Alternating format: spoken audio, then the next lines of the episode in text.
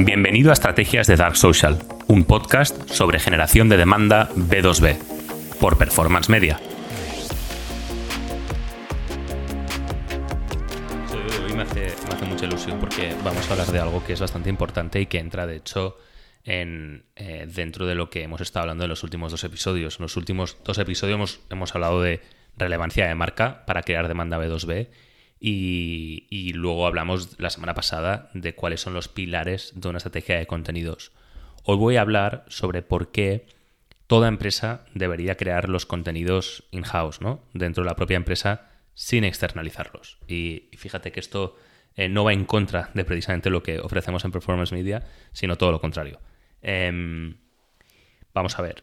En primer lugar, em, uno de los casos que más me encuentro, y como siempre hablo siempre en, todos mis episodios, post, incluso casi comentarios en LinkedIn, hablo siempre de lo que vosotros me, pedís que hable de forma indirecta, ¿no? O sea, cada episodio, cada idea que se me ocurre viene precisamente de interactuar con la comunidad, mm, tanto en LinkedIn como en reuniones con leads como con clientes. Em, y uno de los escenarios en los que más me encuentro es en el que la empresa piensa que no tiene tiempo para crear los contenidos y normalmente eso viene asociado a la idea de que los contenidos son una estrategia a largo plazo en la que ninguna empresa quiere jugar. Sobre todo cuando hablo con startups, piensan que eso es una inversión a demasiado largo plazo y que probablemente se tengan que centrar en, cómo cerrar la próxima ronda que en los próximos 6 o 12 meses y no tienen tiempo para invertir en algo que venga más tarde. Y eso no es así. Estamos en un escenario de cambio. Estamos en un escenario en el que el marketing B2B está abriendo unas oportunidades como, como no habíamos visto desde la introducción del marketing B2B en Internet en los años 90. Está cambiando todo. En el marketing B2B digital de los años 90 habían dos patas, si quieres, a este respecto. A este respecto. Uno sería la pata del marketing B2B performance orientada a resultados cortoplacistas, a buscar leads para vender lo antes posible. Y aquí meto todo. Meto outreach, meto lead gen, todo lo que quieras. Y por otro lado teníamos los contenidos SEO, donde ahí invertíamos sabiendo que probablemente antes de 12 meses no, no obtendríamos resultados, no obtendríamos impacto en la facturación de la empresa. Entonces muchas startups han preferido escapar del SEO precisamente porque van como buscando detrás de la, persiguiendo la zanahoria, ¿no? Están intentando conseguir resultados a corto plazo. Hoy ni el B2B Performance eh, tiene viabilidad en el nuevo marketing B2B, en generación de demanda, ni los contenidos orientados a SEO tienen ningún sentido. Nada. El, marketing performance para B2B no tiene sentido porque sencillamente no está funcionando.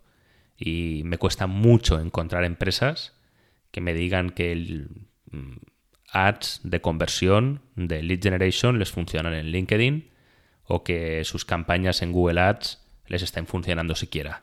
De hecho, mm, Alphabet ha publicado hoy, a 27 de octubre, sus resultados. Parece ser que su facturación de Google Ads ha descendido un 3%. O sea que lo que digo se aguanta por, por, por datos, los cuales vengo anunciando desde hace mucho tiempo. Y por otro lado, los contenidos orientados a SEO tampoco están funcionando. Google, fíjate, Google ya anunciaba en agosto que cambiaba el algoritmo. Lo que ahora va a empezar a hacer es recompensar los contenidos de valor, porque Google ha visto que la mayoría de artículos que se publicaban en los blogs estaban orientados al algoritmo, no al cliente, no aportaban valor al usuario de Google, hasta el punto que ha tenido que verse forzado a cambiar el algoritmo. Entonces, realmente tenemos que imaginar un nuevo modelo de marketing, generación de demanda, donde performance y contenidos conviven, donde los contenidos no son una inversión a 12, 15, 20 meses, son la forma de generar facturación, de generar impacto en la facturación de una empresa en el medio plazo, donde incluso a corto plazo es más rentable crear una estrategia de contenidos a través de generación de demanda que no cualquier otra estrategia. Porque los leads tardan más en llegar, pero cuando llegan convierten antes. Y no estás buscando vender a leads que no quieren comprar durante procesos de conversión que pueden durar muchos meses. Entonces, hay que cambiar esa forma de pensar. Y hay que hacerlo desde el principio. Muchas empresas me preguntan, Pablo, ¿cuándo debería empezar con generación de demanda? Desde antes de lanzar el producto. Hay un episodio, precisamente uno de los dos que indicaba, que es cómo generar relevancia de marca o relevancia de marca. Es un episodio sobre relevancia de marca, hace dos episodios, que habla precisamente de esto. Que la relevancia, a través de contenidos que aportan valor a tu, a, tu, eh, a tu audiencia, es fundamental y se tiene que crear desde el primer día, porque eso es lo que garantiza el éxito desde el primer día. Tengo un caso de éxito ya. De hecho, he publicado un testimonio en la página web. Entonces, em, es, muy importante esto, porque incluso Google está validando esta hipótesis. Entonces, el, dentro de. Entonces, ¿cómo hacer esto? ¿no? ¿Cómo crear esa estrategia de contenidos in-house? ¿O por qué hacerlo? ¿no? Bueno, hay que hacerlo de esta manera, hay que crear contenidos in-house, yendo al grano, porque necesitamos lo que en Estados Unidos eh, los eh, puntas de lanza en Demand Generation, como Chris Walker, por ejemplo, identifican como el subject matter expert. Es el, experto en aquello de lo que tienes que hablar. Porque precisamente como herederos de las estrategias SEO en cuanto eh, se refiere a generación de contenidos, nos pensamos que como los contenidos es algo secundario, que no es importante, se puede externalizar. Y hay que externalizarlo a un técnico que entienda el algoritmo de Google. O sea, fíjate el, error de base. O sea, no un especialista, un experto que entienda tu audiencia, no. Un experto que entienda Google, como si tu cliente fuera Google. ¿No? Entonces, no es así. Hay que saber de lo que se habla. Entonces, para eso no se puede externalizar, para, poder conseguir ese objetivo, no se puede externalizar la creación de contenidos, la creación de contenidos, porque necesitas a alguien que sepa de lo que está hablando. ¿No? Entonces, ese es el, motivo de base, el, principal motivo por el que los contenidos se deben crear desde dentro, no se pueden externalizar, porque ninguna empresa va a saber tanto sobre aquello de lo que te dedicas como tú mismo.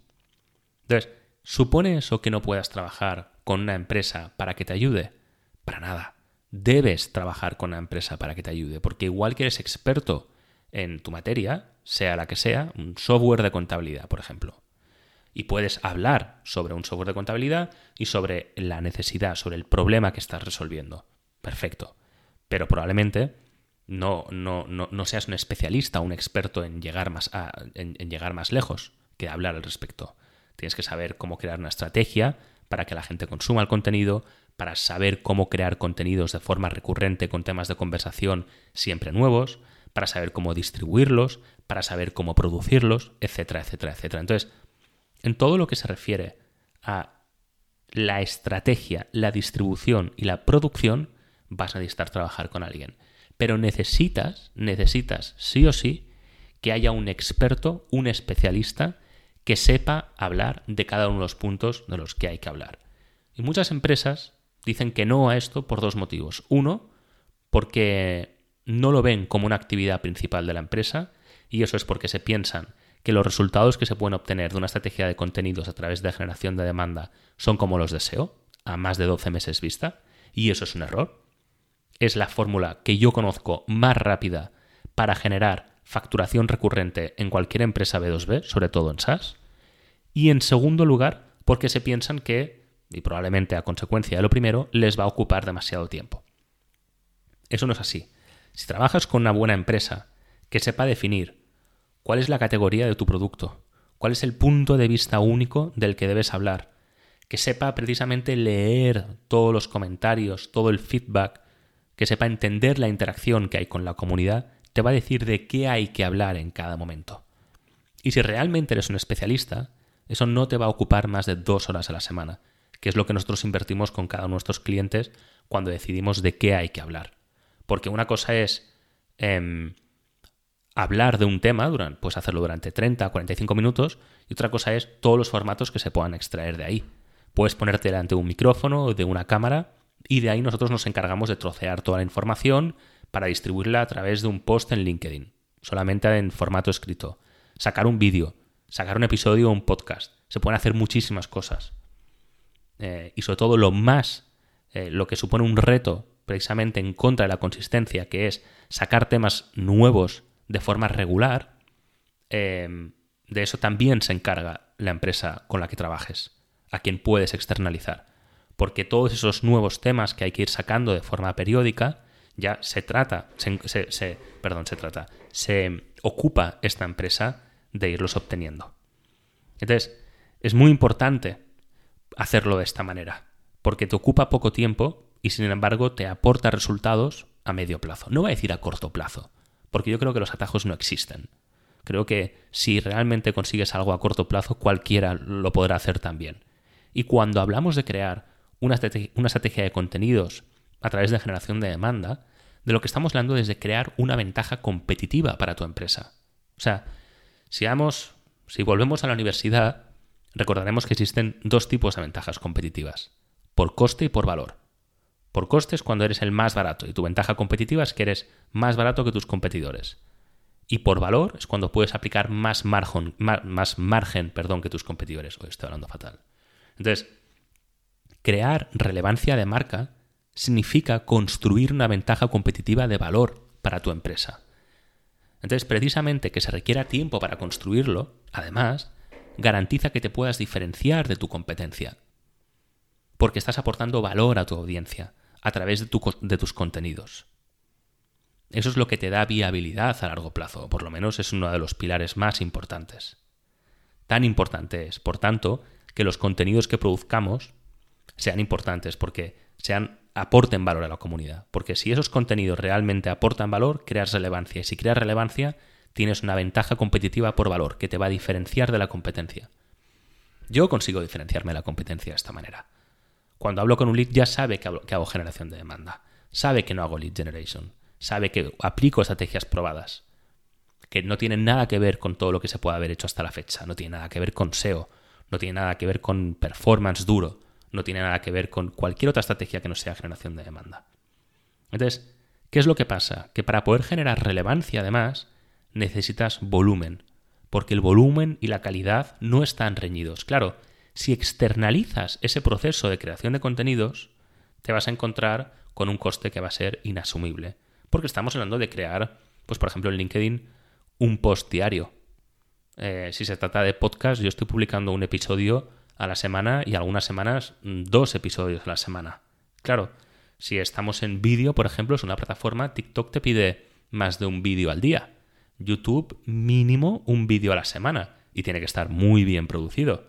Entonces, ahí necesitas un equipo sobre el que apoyarte para efectivamente tú, como CEO o como evangelista de la empresa, no inviertas más de dos horas a la semana, pero necesitas un equipo que sepa trabajar con todos esos contenidos para reformatearlos y poder mm, distribuirlos en la periodicidad que sea necesaria, que eso implica mucho volumen. Entonces, precisamente por este motivo, tienes que ir a los contenidos in-house, pero te tienes que apoyar de un especialista, de un equipo de especialistas que te puedan ayudar en eso. Es decir, puedes externalizar todo aquello que no sea hablar sobre un tema en concreto. Eso es la estrategia, la postproducción y la distribución. Dentro de la estrategia tienes que tener un especialista, que sea el estratega, el arquitecto, que va a fijar la estrategia de contenidos. Va a leer de qué está hablando tu audiencia, de qué quiere hablar tu audiencia, va a entender ese equilibrio del que siempre hablo, del entre, que se encuentra entre aquello de lo que tu audiencia quiere hablar y aquello de lo que tú quieres hablar. Entonces el estratega tiene que encontrar ese equilibrio leyendo, implementando herramientas de análisis cualitativo sobre la audiencia. Y tiene que venir cada semana con un tema nuevo que deba decir, pues mira, esta semana podemos hablar de esto. Y el especialista realmente, si es un especialista, estará preparado para hablar al respecto. O sea, no, no estamos hablando sobre procesos de ingeniería, estamos hablando sobre temas básicos que deben definir otra cosa que el estratega también debe de haber definido previamente, tu punto de vista único. Entonces el estratega lo que tiene que hacer es crear una categoría en la cual tu producto es único para que tú puedas aportar tu punto de vista único a tu audiencia, como expliqué en uno o dos episodios anteriores. Entonces, el estratega va a ser responsable de todo esto. Y va a ser responsable, lógicamente, de coordinar al postproductor y al distribuidor. El postproductor lo que va a coger es todo el contenido que haya creado el subject matter expert, que puede haber sido en una, en, una grabación, y lo va a reformatear para poder distribuirlo de forma nativa en cada una de las plataformas. Y en último lugar, el distribuidor, que va a ser quien lo distribuya, va a hacer toda la distribución orgánica y paid. Y aquí es cuando vemos, como avanzaba al principio del episodio, que no hay que separar la producción de contenidos del marketing, del performance marketing. No, porque en cuanto veamos que un contenido está traccionando a nivel orgánico, podemos aumentar el alcance de ese contenido con una campaña de performance. Porque como sabemos que una campaña de performance ya no da resultados, porque una campaña de performance normalmente está orientada a capturar demanda, lo que podemos hacer es amplificar la creación de demanda distribuyendo ese contenido con una campaña paid, ya sea en LinkedIn Ads, Twitter Ads o donde sea que tu audiencia está cuando identifica la necesidad. Por eso es tan importante crear contenidos y por eso es tan importante además hacerlo colaborando con, con especialistas en la materia. Además, hay otro motivo que es extra, que es que si los contenidos no pertenecen a la empresa, entonces esa empresa está asumiendo un gran riesgo. Porque estamos hablando de crear una ventaja competitiva por margen a través de construir relevancia de marca. Si esos contenidos no pertenecen a la empresa, esa ventaja competitiva no pertenece a la empresa. Y el día en el que eh, esa empresa con la que externaliza, hacia la que externaliza la creación de contenidos, deje de trabajar contigo, pierdes una ventaja competitiva, por mucho que te pienses que no. Entonces, el CEO moderno debe entender esto, debe entender que debe dedicar dos horas a la semana a crear contenidos, no a crear contenidos siquiera, a hablar sobre contenidos. Es fundamental, es fundamental, y debe entender que todos los empleados clave de una empresa deben participar en esa estrategia Siempre habrá una cara visible, pero tienen que haber también otros empleados claves de la empresa que participen en la estrategia de creación de contenidos. Primero, el CEO debe hacerlo porque es la mejor forma de obtener feedback del mercado, de entender cuáles son las necesidades de un mercado, de entender hacia dónde va el mercado, porque a través de esos contenidos se consigue entender mejor cómo funciona el mercado. Entonces, el CEO moderno debe participar en ese proceso. Segundo, porque como vengo explicando, el 60% de 250 ejecutivos entrevistados reconocieron que la participación de los empleados claves de la empresa en redes sociales animaron eh, su toma de decisión. Porque hoy en día la búsqueda precisamente de la actividad de los empleados claves de una empresa en redes sociales forma parte del proceso de toma de decisión. A nadie le interesa qué hiciste este verano. Lo que buscan es saber cuál es tu punto de vista único. Y en último lugar, porque efectivamente, construyendo relevancia de marca, se está construyendo una ventaja competitiva que va a generar resultados en el medio plazo. Y eso lo debe entender el CEO moderno. Es, es la mejor forma de diferenciarse en el mercado y de impactar de forma positiva en el revenue de una empresa en el 2022. ¿Cuándo empezar? Ya es tarde. Ya es tarde. Tenemos un cliente con el que hemos implementado con éxito, o estamos implementando con éxito, em, el lanzamiento de un producto que al cabo de tres meses del lanzamiento al mercado ya está en fase de growth, ya está escalando, porque nos encargamos de crear una comunidad mediante la creación de contenidos, la cual cuando sacamos el producto era nuestro público objetivo, los decision makers estaban ahí dentro del comité de compra y estaban atentos esperando a que lanzáramos el producto. Cuando lo lanzamos, enseguida se empezó, se empezó a usar. Únicamente con una estrategia a nivel 100% orgánico. Y eso lo hemos conseguido gracias a tener relevancia de marca desde antes de entrar al mercado. Entonces, siempre es tarde. Siempre es tarde. Hay que escapar del, de esa lógica de pensamiento por la cual contenidos es a largo plazo y no impactan en la facturación. Es todo lo contrario.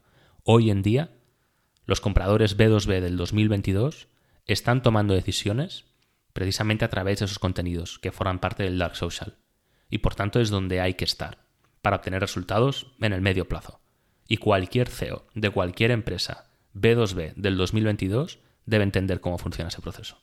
Y debe convertirse en un subject matter expertise. Y si no lo quiere hacer, entonces necesitamos un evangelista dentro de la empresa que se encargue de crear esa ventaja competitiva por valor que va a impactar de forma radical sobre la facturación de la empresa. Gracias por haber estado conmigo un episodio más en Estrategias de Dark Social. Si quieres estar al día sobre lo último en estrategias de generación de demanda B2B para SaaS, por favor, dale al botón de suscribirse y así no te perderás ni un solo episodio nuevo. Muchísimas gracias.